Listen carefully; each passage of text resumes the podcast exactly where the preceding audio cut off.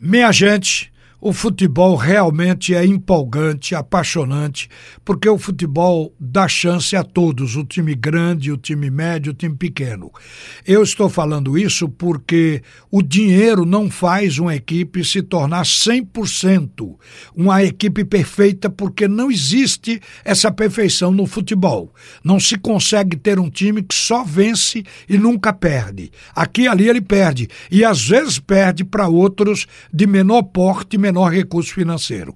Eu estou me referindo a isso porque os times mais ricos neste momento no Brasil são Palmeiras e Flamengo.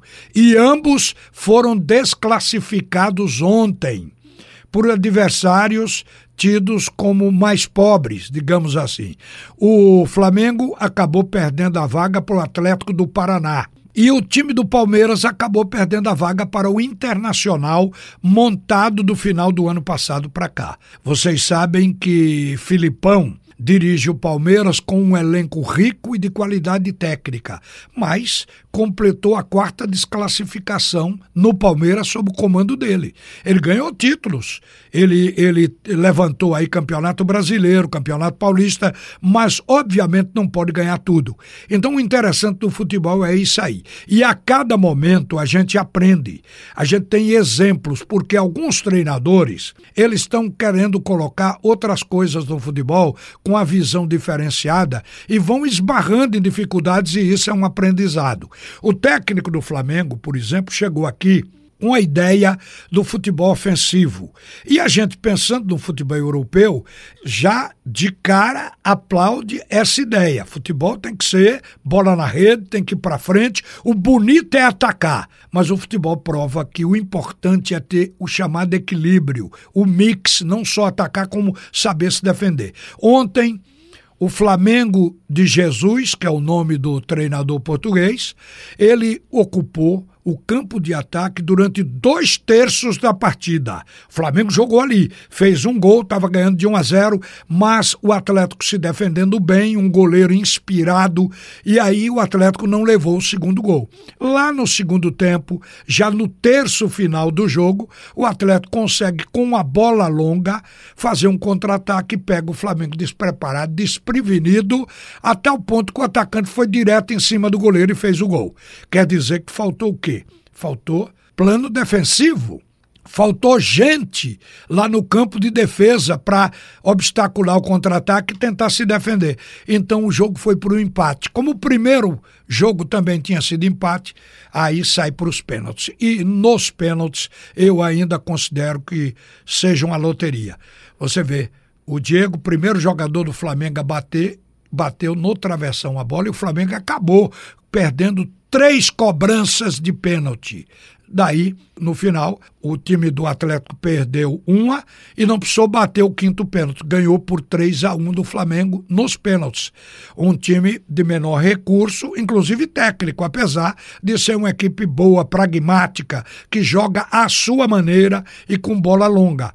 Então, isso prova de que o futebol ele tem, ele não pode ter esse assodamento de queremos jogar, estamos em casa, tem que jogar todo ofensivo ou todo defensivo. Eu também deploro a ideia do futebol defensivo. Outro dia nós ouvimos o técnico do Grêmio, que também está classificado agora para essa etapa de semifinal da Copa do Brasil, o Renato Gaúcho, falar que estão matando as divisões de base.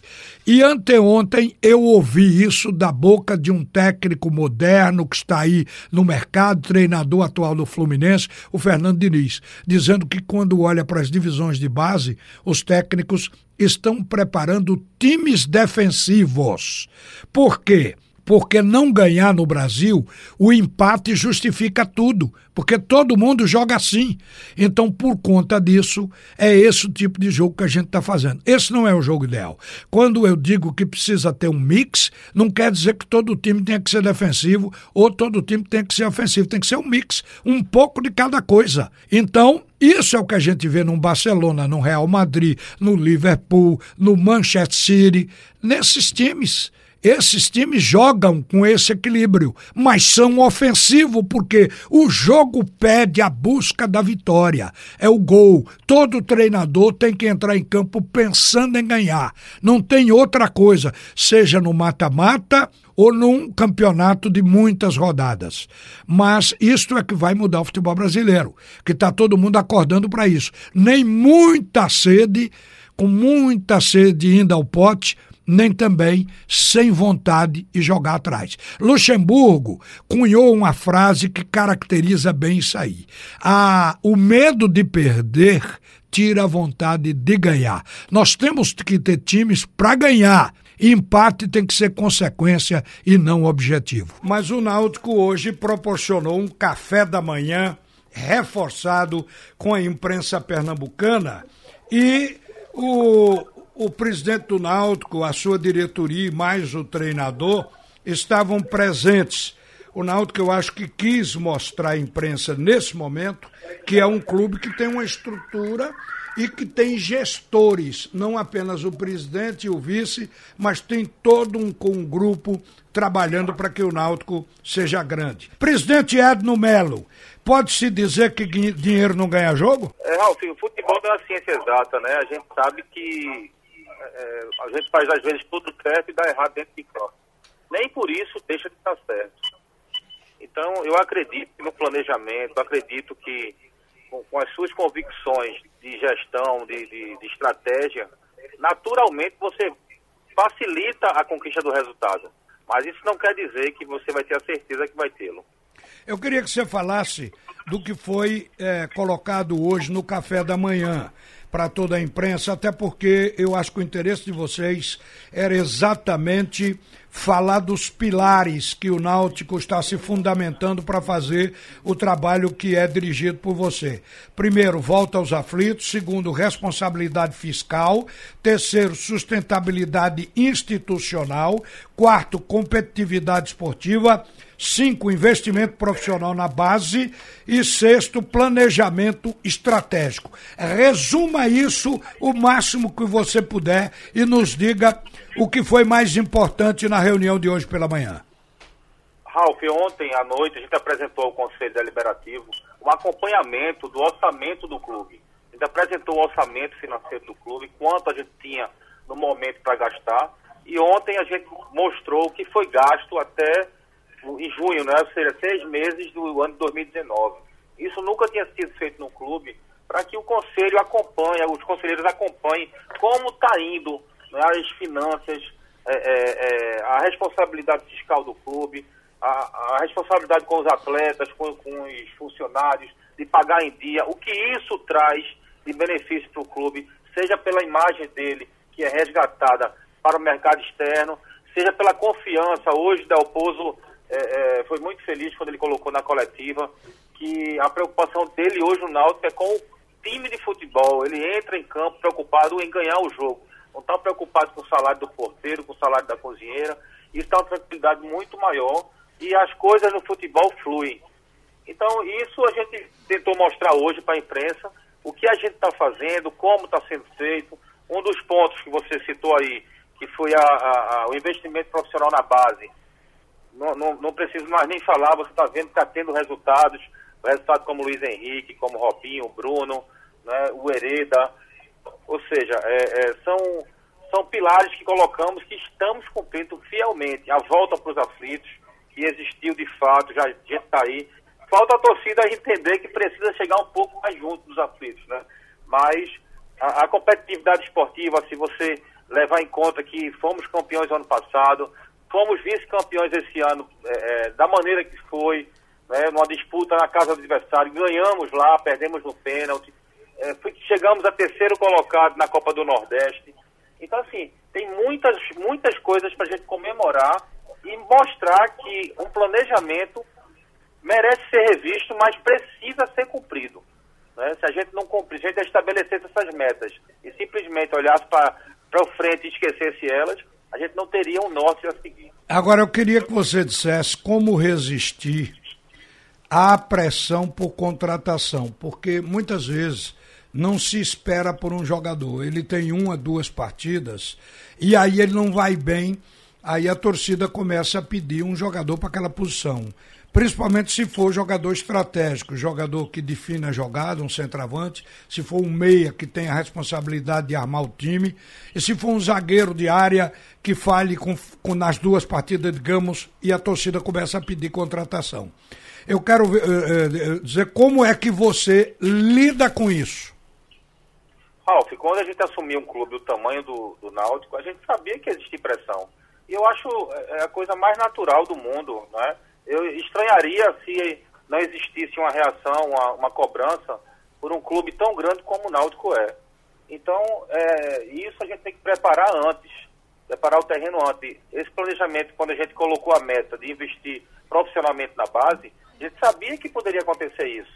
Imagina se a gente tivesse, é, no começo do ano, liberado o Luiz Henrique ou deixado no banco. A gente não teria hoje o ativo que a gente tem, né, um jogador de excelente qualidade, que foi para o mercado é, europeu e deixou um dinheiro consideravelmente para o Náutico.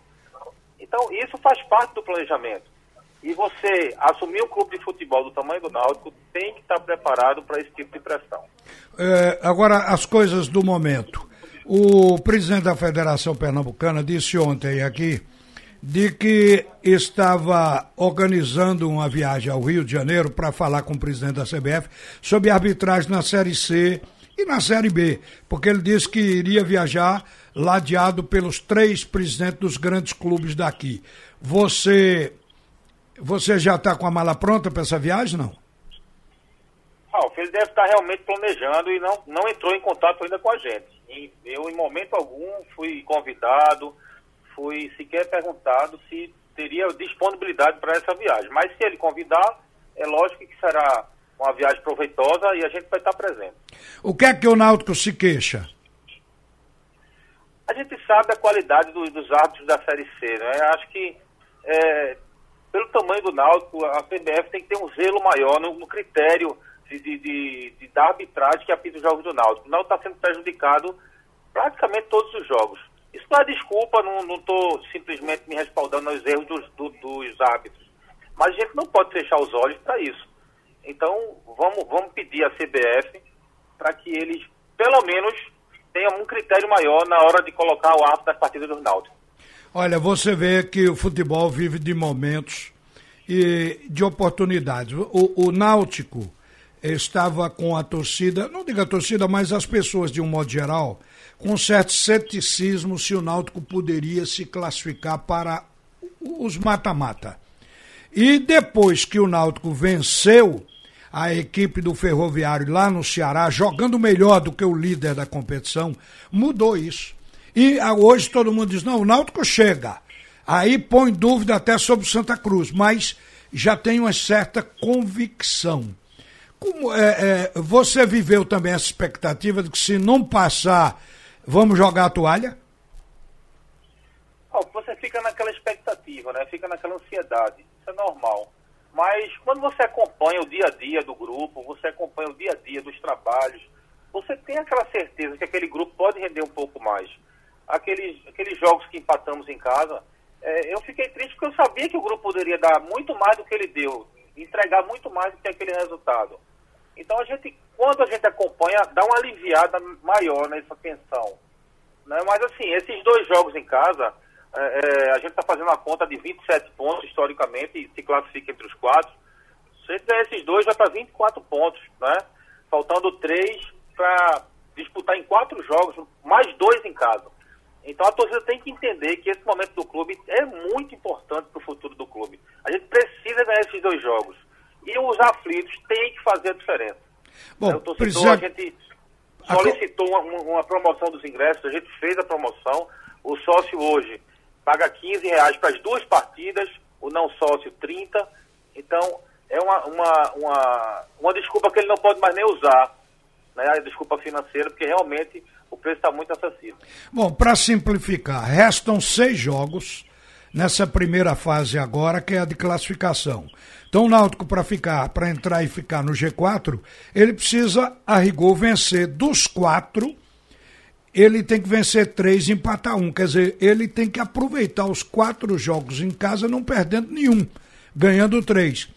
É uma forma, quer dizer, pode até tropeçar em casa e ganhar fora e, e conseguir os pontos.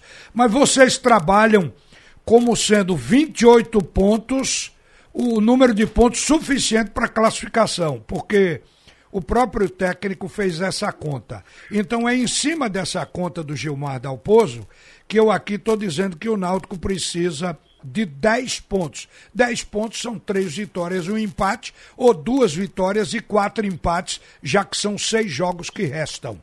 Essa é a conta, Edno. Essa é a conta, mas a gente não vai buscar os 28, né? vai buscar mais. Vamos ganhar quanto, quanto mais, melhor.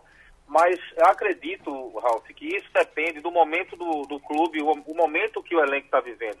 Então, se a gente mantiver essa pegada e conseguimos ganhar esses dois jogos que vamos fazer aqui em casa, no domingo e na próxima sexta, está bem encaminhada a nossa classificação. E aí a gente vai trabalhar mais calma e naturalmente os resultados vão vir, sem pressão, sem muita ansiedade. Para a gente terminar, na verdade, não precisa ganhar a Série C, ser campeão da Série C. Basta classificar agora entre os quatro e ganhar o primeiro mata-mata.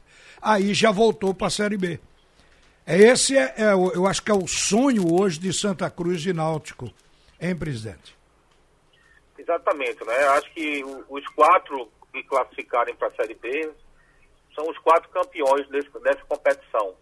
Então é isso que a gente vai buscar. Passar do mata-mata, está classificado e o resto a gente vai vai em busca do título para fazer a festa com a torcida que ela merece.